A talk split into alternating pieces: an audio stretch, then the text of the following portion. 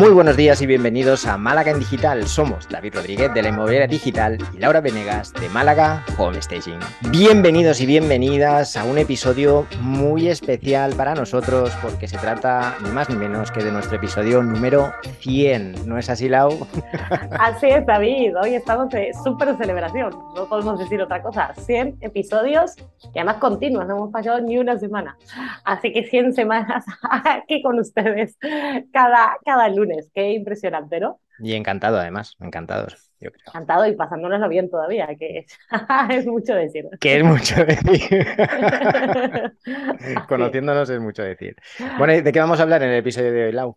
Hoy vamos a hacer un repaso de nuestros 10 episodios favoritos, aunque creo que van a ser bastante más y que así también, si no se escucha por primera vez o no nos escuchan los 100 episodios, tampoco se van a escuchar todos los anteriores, le vamos a ir dando una idea de cuáles son los que más nos han gustado a nosotros. Así que si te parece bien, empezamos con los primeros que tienes, que creo que es un grupito. Sí, he hecho un poco de trampa porque me costaba resumirlos en, solamente cinco.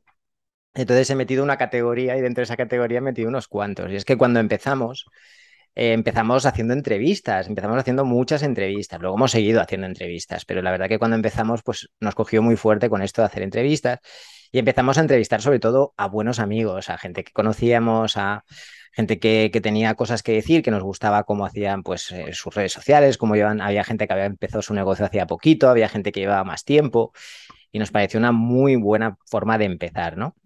Y yo quería hacer mención especial pues, a los episodios en los que entrevistamos a Ana de Como quien no quiere la casa, que fue el episodio 5, o al episodio, por ejemplo, que le hicimos a Manu Arias, Dimo Arias Martín, que fue el episodio número 15, a Mar López, que fue el episodio número 20, a Jorge Coronado en el episodio número 30, incluso a Ruth de Serendipia, el episodio 55, eh, más o menos esos 50 primeros episodios fueron donde, donde entrevistamos a más gente y la verdad que fue una gozada y quería aprovechar esto también para darles las gracias por habernos dado la oportunidad de, pasarse por aquí un rato, de, aguantar nuestras preguntas impertinentes y de tomárselo con humor y, disfrutar y hacernos disfrutar también de, esta aventura que para nosotros era muy, muy nueva en esa, en esa época.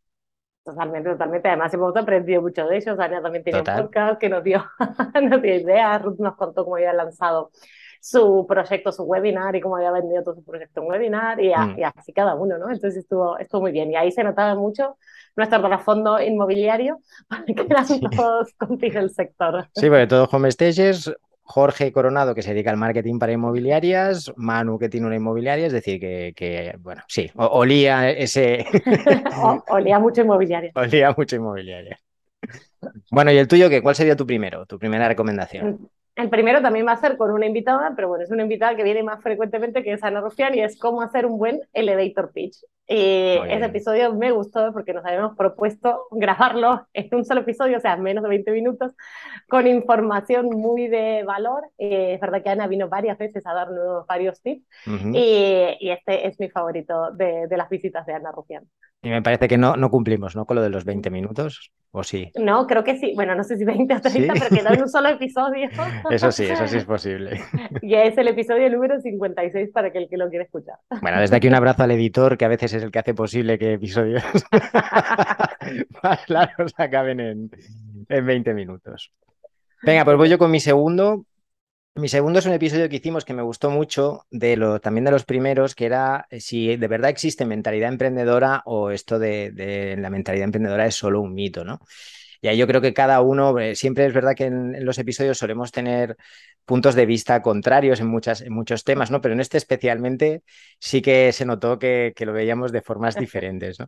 Entonces, para mí fue muy divertido, fue un episodio un poco larguito, veintipico minutos, eh, cada uno se enrolló mucho con su, con su teoría sobre el asunto, pero sí que también encontramos puntos en común y este es un tema que creo que, que ni acabó resuelto ni, ni se resolverá tampoco. Eso te iba a decir, ni se resolverá jamás posiblemente. Posiblemente. ¿Cuál es tu segundo entonces? El mío es el episodio número 21, donde hablamos del burnout o el síndrome del trabajador quemado, que también lo grabamos en un momento en el que, en el que estaban todos nuestros compañeros escribiéndonos de, bajo estoy quemada, estoy hasta arriba de trabajo, no sé cómo seguir. Y, y cuando lo hablamos se daba esa situación de que estábamos los dos viviendo entornos muy similares, ¿no? Entonces también fue como un, eh, un episodio catártico sí, un poco. terapéutico. terapéutico, un episodio terapéutico. Total, además era, coincidía también ¿no? con la época un poco de, acabamos de pasar la parte más, más, más dura de, confinamiento, si no recuerdo mal, igual me estoy equivocando. sí, había pasado, pero sí como que vino en, eso, en esa bola, ¿no? Todos un rebufo de, todo aquello. Mm. Exacto. Sí, sí, sí, sí, sí, así que creo que nos fue bien a todos sacar este tema que muy pocas veces se habla tampoco claramente, ¿no? Sobre el tema. Yo quiero mencionar el episodio número 35, los que se llamó, lo titulamos Los mil fans verdaderos de Kevin Kelly. Y, a ver, me gustó el episodio en sí, la grabación, me, recuerdo que me reí bastante durante, durante la grabación, pero sobre todo me gustó porque traías cosas raras, entre comillas, conceptos diferentes. Conceptos que, nunca había escuchado, que no tenía ni idea de qué, de qué iban. Y cuando me acuerdo cuando me propusiste el tema, que me puse a investigar, a ver esto qué es, esto de los, de los fans de Kevin Kelly, eh, la idea me pareció genial. Pero claro, eh, es verdad que tú, Lau, eres la que se encarga sobre todo de buscar las temáticas, eres la que, la que busca las ideas, eres el cerebro de, la operación. y me encantaba, me encanta, me sigue encantando cuando traes ideas así, conceptos que, no son cosas que escuchemos eh, habitualmente, al menos en mi caso. Así es, así es, está, está muy bien. Sí. Pues mi tercero es el episodio número 58, donde era cómo pedir feedback a nuestros clientes y sobre todo el por qué. Y de hecho es algo que yo sigo fallando y sigo sin hacerlo. Tengo que te mandan a esos feedback y se lo agradeces y lo guardas para poner en testimonio, pero no pedirlo, no pedir feedback. Y, me encanta, me encanta este. Este episodio nos quedó también muy, muy bueno eh, en el sentido del por qué, cómo lo sirve, cómo nos puede ayudar, no solo para tener la web y tal, sino también para mejorar nuestros servicios. Y, y ese había estado muy, muy bien y me parece muy útil a los que somos emprendedores. Total, solo falta que lo pongamos en práctica y yo también me incluyo, ¿eh? que al final son cosas que se te acaban pasando. Voy con mi cuarto, que es el episodio 40, y también una temática muy del estilo burnout, muy del estilo feedback de clientes. Yo creo que es un, clásico ¿no? del sector del emprendimiento, que es el síndrome del impostor. Cuando hablamos del síndrome del impostor, que yo creo que cualquiera que se haya puesto a emprender, bueno, no vamos a decir cualquiera, porque siempre habrá de todo, pero que para muchas personas es una etapa que se atraviesa siempre, sobre todo cuando estás empezando. Hay a quien le dura más tiempo.